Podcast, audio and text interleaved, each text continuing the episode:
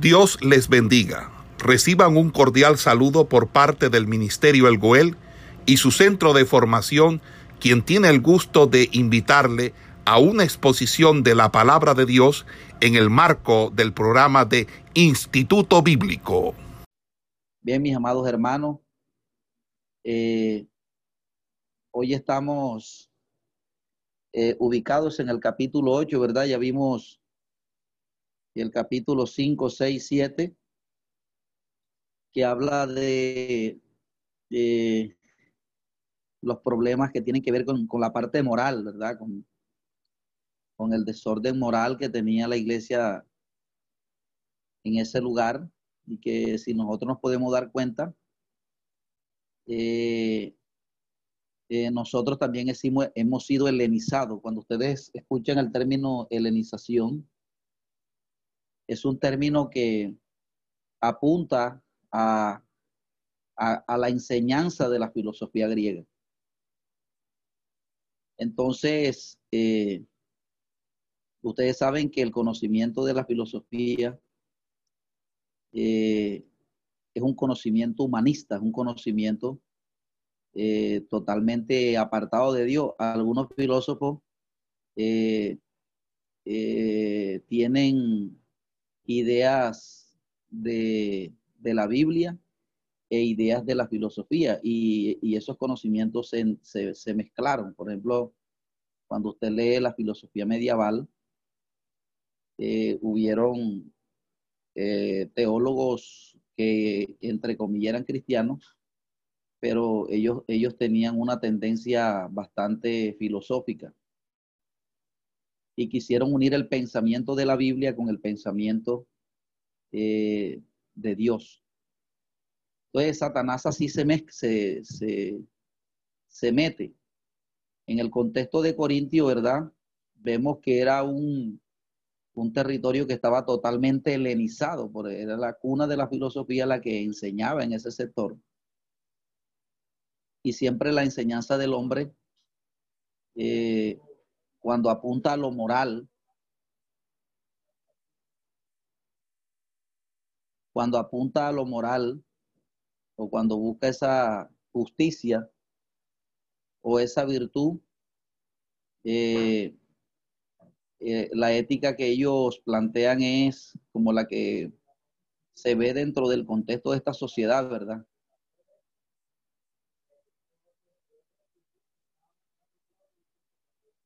Entonces, entonces, mis amados hermanos, eh, nosotros estamos, eh, eh, por ejemplo, vivimos en una sociedad que está totalmente apartada del conocimiento bíblico, una sociedad que está totalmente apartada del conocimiento de Dios, y por eso vemos una sociedad que, que nada más ve como pecado es el, la violación, el matar, el robar. Pero estos, estos, estos pecados, por ejemplo, de la fornicación, yo les explico a ustedes que la palabra fornicación es en griego porneia, de donde se dirige la palabra pornografía y la palabra prostitución. Entonces, fíjense que yo les estaba explicando que tener relación sexual antes de casarse, eso es prostitución desde el punto de vista de Dios, desde el punto de vista bíblico. Y, por esto muchas personas se van a condenar, porque la Biblia dice que, que los fornicarios no entrarán en el reino de los cielos, ¿verdad? Como lo va a expresar en el capítulo 6. Entonces, de alguna manera u otra, cuando el pueblo viene a la iglesia, viene a corregirse en estos aspectos. Entonces, eh, pero si nosotros traemos eso a colación en el contexto de la iglesia de hoy, vemos que esto también está haciendo hincapié, no solamente dentro de la sociedad en que vivimos, que se ve eso como algo normal, sino también ya eso está alcanzando a la iglesia en este tiempo. Entonces, eh, en el capítulo 7 vimos, ¿verdad?, cómo, cómo el apóstol Pablo comienza a dar la perspectiva antiguo testamentaria, ¿verdad? De lo que era el matrimonio y cómo el hombre debe organizarse o el hombre tomar ese orden en lo que concierne a lo moral una vez llega el Evangelio. Una vez llega el Evangelio, eh, nosotros tenemos que eh, eh, tomar ese orden, ¿verdad? En cuanto a lo que tiene que ver con esta parte, que fue lo que trató el capítulo 7. Ahora en el capítulo 8, si ustedes lo pueden ver, este, hay otro problema que surge allí. Y este esa, eh, eh, es lo que tiene que ver con, con la parte de la idolatría, ¿verdad? O, o, con lo que tiene que ver con lo sacrificado a los ídolos. Es lo que va, es lo que vamos a ver en esta tarde, de cómo eh, esta problemática que estaba aconteciendo allí en Corintio con respecto a, a las comidas que se presentaban a los ídolos, si ellos la podían comer o no la podían comer, es la pregunta que le hacen al apóstol. Le hacen esta pregunta al apóstol y él comienza a explicar la manera de o la perspectiva bíblica o de la acerca de la libertad que nosotros tenemos con respecto a nuestra vida cristiana. Nosotros tenemos una libertad, ¿verdad? Pero como el apóstol Pablo lo dice, no una libertad, ¿verdad?, para pecar, sino eh, hay una libertad en cuanto a la ley ceremonial de la, de la, de la antigua ley judaica, eh, el cristiano no está obligado a, eh, no está obligado a, a someterse a ella. Y Pablo comienza a explicar en, en Corintio, en, en, este capítulo 8, él comienza a explicar acerca de, de este tema. Entonces, eh, aquí en este capítulo 8, eh, se habla de la comida ofrecida a los ídolos y de la libertad cristiana. Ese es un, este es un tema que va hasta el capítulo 11 acerca de, la libertad cristiana. Va del 8 al 11, pero no sé si nos dé tiempo de, de explicar todos los tres capítulos. Entonces, vamos a leer la escritura en ese capítulo 8 eh, 8.1, ubíquense allí.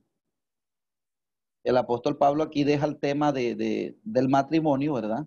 En el capítulo 7 que ya ha hablado y ha enseñado y ha presentado las directrices, las directrices que traía el Antiguo Testamento y las directrices que, que, que planteó Jesús. Y son las mismas que él va a dejar por sentada en este capítulo 7. Y luego ahora pasa a explicar el tema con, concerniente a la comida sacrificada a los ídolos. Dice, en cuanto a lo sacrificado a los ídolos, sabemos que todos tenemos conocimiento. El conocimiento envanece, pero el amor edifica. Y si alguno se imagina que sabe algo, aún no sabe nada como debe saberlo. Pero si alguno ama a Dios, es conocido por él. Acerca pues de las viandas que se sacrifican a los ídolos, sabemos que un ídolo nada es en el mundo y que no hay más que un Dios. Pues aunque hayan algunos que se llamen dioses, sea en el cielo o en la tierra, como hay muchos dioses y muchos señores, muchos señores, para nosotros, sin embargo, solo hay un Dios, el Padre del cual proceden todas las cosas, y nosotros somos para Él y un Señor Jesucristo, por medio del cual son todas las cosas y nosotros por medio de Él.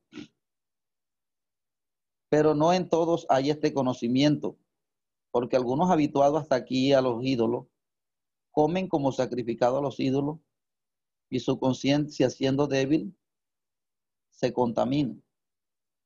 Si bien la vianda no nos hace más aceptos ante Dios, pues ni porque comamos seremos más, ni porque comemos seremos menos. Pero mira que esta libertad vuestra no venga a ser tropezadero para los débiles. Porque si alguno te ve a ti que tienes conocimiento, sentado a la mesa en un lugar de ídolo, sentado a la mesa en un lugar de ídolo, la conciencia de aquel que es débil ¿no será estimulada a comer a los sacrificados a los ídolos? Y por el conocimiento tuyo se perderá el hermano débil por quien Cristo murió. De esta manera, pues, pecando contra los hermanos e hiriendo su débil conciencia, contra Cristo pecáis. Por lo cual, si la comida le es a mi hermano ocasión de caer, no comeré carne jamás, para que no poner tropiezo a mi hermano. Entonces, mis amados hermanos, en el, en el verso 1 dice, en cuanto a los sacrificados los ídolos, sabemos que todos, eh, sabemos que todos tenemos conocimiento. El conocimiento envanece, pero el amor edifica. Entonces, el contexto de este capítulo 8 surge eh, en la problemática de los de la carne que era ofrecida a los ídolos. Y aquí el concepto carne, ¿verdad? Sarki en griego, el término sarki, el término para carne en griego, tiene varias connotaciones. Muchas veces se refiere a la carne eh, cuando habla, ¿verdad? El apóstol Pablo dice, no satisfagáis los deseos de la carne. Está hablando a la naturaleza dánica. Pero aquí el concepto carne sí se refiere a los alimentos, a la, comida de la a la carne de la vaca, a la carne de, cualquier animal que, Dios haya, eh, que Dios haya, ¿verdad? Designado para el, el alimento del ser humano. Entonces la problemática en Corintio consistía en que la carne eh, o los la deidad que habían en ese, en ese, en esos sectores, las personas cuando mataban, sacrificaban a los, a los bueyes, pues sacrificaban los bueyes, o sacrificaban un, un animal, lo sacrificaban, entonces lo llevaban delante del ídolo y presentaban la carne delante del ídolo. Entonces esa carne la presentaban y ellos decían que, que cuando ellos presentaban esa carne a los ídolos, entonces el espíritu de la deidad absorbía el espíritu de la carne que ellos estaban ofreciendo.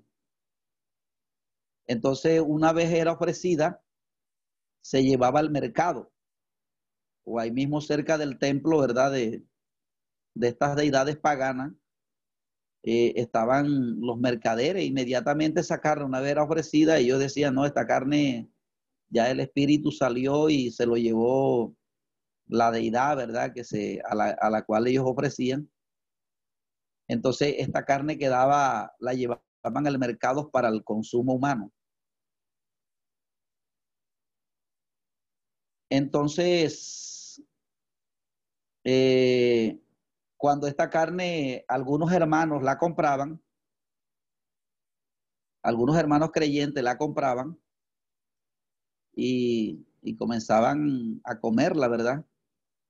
Entonces de repente iba algún hermano a la casa y lo invitaban a comer. Entonces el hermano preguntaba que dónde se había comprado esa carne. Entonces, si algunos de ellos se enteraban que esa carne que se estaban comiendo había sido sacrificada a los ídolos, entonces era un problema, porque era un problema porque ellos decían que no iban a comer esos alimentos que habían sido sacrificados a los ídolos. Entonces, dentro de esta perspectiva, es que el apóstol Pablo eh, argumenta en este capítulo 8. En este momento, Mire lo que dice el capítulo 8, entendiendo el contexto que hemos explicado, mire cómo el apóstol va a responder con respecto a las inquietudes que ellos tengan. Mira lo que dice. En cuanto a los sacrificados a los ídolos, sabemos que todos tenemos conocimiento. El conocimiento envanece, pero el amor edifica. Entonces aquí hay un contraste entre el amor y el conocimiento. Y no es que el, hoy el conocimiento, cuando esta palabra conocimiento que en griego es gnosis, gnosis es el término para conocimiento en griego. No está hablando del gnosticismo de brujería ni nada de eso. Entonces, el conocimiento dentro de la perspectiva bíblica tiene que cumplir el conocimiento genuino de Dios. Eh, debe eh, cumplir eh, con el requisito no de aumentar nuestros conocimientos, sino de que cada día nuestras vidas sean más santificadas. Ese es el propósito del conocimiento desde, desde la perspectiva bíblica. Entonces, el conocimiento desde el punto de vista bíblico no es como el de la filosofía griega. Recuerde que una cosa es hablar de un filósofo que es filósofo griego y otra cosa es hablar de un erudito de la Biblia, un hombre espiritual. Un hombre espiritual también puede tener conocimiento, pero la diferencia que hay entre un hombre espiritual que tiene conocimiento y un hombre carnal que tiene conocimiento es que el carnal se llena de orgullo. El espiritual no. El, espiritual, el conocimiento que obtiene de Dios, él, se llena es más de amor y se, el corazón debe llenarse. Una persona que conoce más la Biblia debe de llenarse más de amor y debe de llenarse más, ¿verdad?, de, paciencia y, el, que conoce más en, el, en la Biblia, eh, Dios le va a demandar más responsabilidad. Porque el, por eso es que Santiago dice que no, hay, no muchos maestros sabiendo que recibiréis mayor condenación. Bueno, eso se lo he explicado yo. Entonces, cuando el conocimiento, a mis amados hermanos, el conocimiento, lo que es el conocimiento, el dinero, eso puede producir orgullo en la persona. Entonces, si, si a mí el conocimiento o el dinero me, me produce orgullo en el corazón, entonces ese no puede ser un conocimiento, o sea, no, eso, si el fruto que yo estoy recibiendo, que con el conocimiento que yo estoy recibiendo, si yo muestro eh, orgullo, entonces ese conocimiento no viene de parte de Dios. Y ese es el conocimiento que Dios, que Dios ataca. Entonces, una persona que teniendo el conocimiento, ¿verdad? De que él en su libertad podía comer esa carne porque él entendía que ese ídolo no era nada. Y es lo que el apóstol Pablo va a explicar aquí adelante. Entonces, hay un contraste entre el conocimiento que tiene amor y el conocimiento que tiene orgullo. El conocimiento que tiene orgullo, ese conocimiento es animal y diabólico. Es lo que el apóstol Pablo el apóstol Santiago va a decir que el conocimiento es el conocimiento terrenal. El conocimiento que viene por vía de Dios debe producir amor y debe producir, eh, bueno, si debe identificar con el fruto del Espíritu. Entonces, él comienza diciendo, en cuanto a las cosas, en cuanto a los sacrificados a los ídolos, sabemos que un ídolo, sabemos que todos tenemos conocimiento. En cuanto al porque el conocimiento desvanece, pero el amor edifica. Si alguno se imagina que debe saber algo, que sabe algo, aún no sabe nada como debe saberlo. Pero si alguno ama a Dios, ese es conocido por él. Fíjese que el conocimiento desde el punto de la Biblia debe producir en el fruto de amar a Dios. Y amar a Dios es amar al hermano porque es que la gente hoy en día está como, el cristiano hoy en día está como el inconverso. El inconverso dice que ama a Dios, pero aborrece al vecino. Y eso es una contraposición, eso es un absurdo. Porque fíjese que el amor, como dice el primer mandamiento del decálogo, amarás a Jehová tu Dios con todo tu corazón, con toda tu alma, con toda tu mente y a tu prójimo como a ti mismo. O sea, como yo muestro que amo a Dios sobre todas las cosas cuando yo amo al hermano. Cuando yo amo al hermano estoy mostrando que amo a Dios. Por eso es que eh, la iglesia no debe estar dividida porque el, cristiano, el cristianismo es un cuerpo. Entonces, el conocimiento desde el punto de vista bíblico eh, debe producir el fruto del amor. Del amor. entonces eh, debe producir, bueno, y no solamente el amor, sino el fruto del Espíritu, porque el, fruto del Espíritu es uno solo, ¿verdad? Que está ahí, eh, que está de relieve en, en, en el libro de los Gálatas. Entonces dice, acerca pues el 4, acerca pues de las viandas que sacrifican a los ídolos, sabemos que un ídolo nada es en el mundo y que no hay más que un Dios. Fíjense que, que el contexto que hemos leído acerca de las, de las carnes que se presentaban a los ídolos, Pablo, porque la palabra vianda aquí es para comida, ¿verdad? Para la carne que se ofrecía a los ídolos. Acerca pues de las viandas que sacrifican a los ídolos, sabemos que un ídolo nada es en el mundo y que no hay más que un Dios. Dice, pues aquí hay algunos que se llaman, pues aunque hay algunos que se llamen dioses, sea en el cielo o en la tierra, como hay muchos dioses y muchos señores, pues para nosotros, sin embargo, solo hay un Dios, el Padre del cual proceden todas las cosas, y nosotros somos para Él, y un Señor Jesucristo por medio del cual son todas las cosas y nosotros por medio de Él. O sea que entre el, contraste que se presenta, ¿verdad? Entre el verdadero Dios, que es el que adoramos nosotros, y Jesucristo, al ídolo que ellos eh, le ofrecían los sacrificios. Entonces, Pablo aquí está mostrando que cuando ellos presentaban esa carne ahí, ¿verdad? Eh, lo estaban haciendo era en su ignorancia, ¿verdad? Y, y que esa carne, por ellos presentarla, no se contaminaba. Porque imagínese usted creer que la, carne ya muerta tenía un espíritu y que se la absorbía el, la deidad se absorbía el espíritu, entonces era una creencia totalmente equivocada, era un engaño donde había caído el hombre. Es como, por ejemplo, ayer yo venía eh, eh, eh, bajando por una cuadra así y escuché un señor decir que le estaba vendiendo, el señor vendía plantas, plantas para, plantas de las que colocan en las terrazas de las casas. Y el señor le decía, a la muchacha que esa planta le decían, eh, esa planta le decían, eh, eh, no me acuerdo, él decía, no, esa planta es efectiva para, para, para colocar una protección sobre la brujería. Y después le dijo, esa planta es buena para, para atraer buenas energías.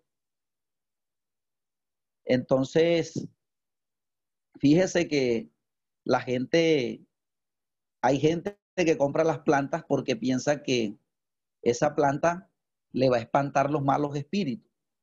Entonces imagínense ustedes que eh, eh, ellos en ese engaño, ¿verdad? Ellos en ese engaño, entonces imagínense ustedes que, entonces un hermano me dijera que ya yo esa planta no la puedo comprar porque esa planta eh, espanta espíritus. Entonces, es una cosa que la gente está totalmente equivocada. Entonces, lo que el apóstol Pablo está diciendo aquí es que ellos, ellos tenían la libertad para comerse esa carne. Por eso la Biblia enseña que, que ¿verdad? Ellos tenían la libertad para, para comerse esos alimentos. Pero entonces él, se presenta el otro problema y era que el que tenía el conocimiento, ¿verdad? Y que su en su conciencia sabía que eso no estaba mal, entonces él no debía hacerlo delante de otro que sí le pareciera bien, que sí le, que le, que le pareciera mal. ¿Por qué? Porque si lo hacía delante del otro, bueno, él en su fe estaba firme, ¿verdad? Y decía, bueno, yo, yo sé que esa carne no tiene nada, yo me la como porque un ídolo nada es y esa carne la presentaron ahí, pero, pero, pero eso en sí no es nada, esa carne no le pasa nada. Entonces yo vengo y me la como, porque tengo la libertad para hacerlo. Pero entonces había un hermano que sí le afectaba eso, que como vio que la compraron allá y que se la habían ofrecido a los ídolos, entonces el hermano eso sí le afectaba. Entonces es donde el apóstol Pablo comienza a dar ese consejo aquí él comienza a decir, oye, si tu fe está firme y puedes comer esa carne, o sea, no hay problema en que la comas. Pero el problema es que no la vayas a comer delante de otro, porque tienes que mirar que hay un hermano débil que está comenzando en su fe. Entonces, si tú te la comes delante de él y tú, en el conocimiento estás plenamente firme sabiendo de que eso no es nada, pero si lo comes delante de otro que va a ser afectado, entonces estás mostrando un conocimiento alejado del amor. ¿Por qué? Porque si tú estás firme en tu conocimiento, debes ser sabio con el otro, con el otro hermano, porque si esa comida que tú te estás comiendo le va a afectar a un hermano que está débil, entonces no estás mostrando amor en ese conocimiento que tienes firme. Y por eso, mis amados hermanos, o sea, nosotros como cristianos debemos cuidarnos con respecto a algunas cosas, ¿verdad? Que, que de pronto algunos hermanos cuando están comenzando eh, las ven mal. Y aunque bíblicamente, por ejemplo, hay muchas cosas que, que yo veo en los hermanos discutiendo. Que, que, si se corta el pelo, por ejemplo, yo escuché, vi un video, una imagen ahí, que la mujer no tenía que cortarse ni la puntica del pelo, porque ahí había un misterio en el pelo. Entonces, fíjense ustedes que es algo que, que, que la gente, bueno, y hay un hermano que cree que no se debe cortar ni la puntica del pelo, entonces eh, uno tiene que ser sabio con ello, uno tiene que ser sabio, ¿verdad? Porque, hay, porque hoy en día por cosas así pequeñas la iglesia está dividida. Y es más peligroso cuando yo comienzo a contender por eso, porque si yo, yo opino de que el pelo no se debe cortar ni la puntica y el otro hermano dice que sí, entonces eh, si, esa, si esa discrepancia nos lleva a tener un pleito o un distanciamiento, entonces, ese distanciamiento sí es una obra de la carne, que es la contienda. Porque el lo que Satanás busca con todo esto es que, es que, ¿cómo se llama? Que haya contienda, porque es que la contienda sí es un fruto de la, de la, de la carne. Pero hay cosas, mis amados hermanos, que no, que no, este, que no, eh, como que no contribuyen a los apetitos de la carne. Por ejemplo, la vestidura sí, hay gente que dice que no, que la vestidura eso es implantado por el hombre. señor. Esperamos que este estudio haya sido de bendición para su vida y ministerio. A Dios sea la gloria. Este es el Ministerio El Goel, vidas transformadas para cumplir el propósito de Dios.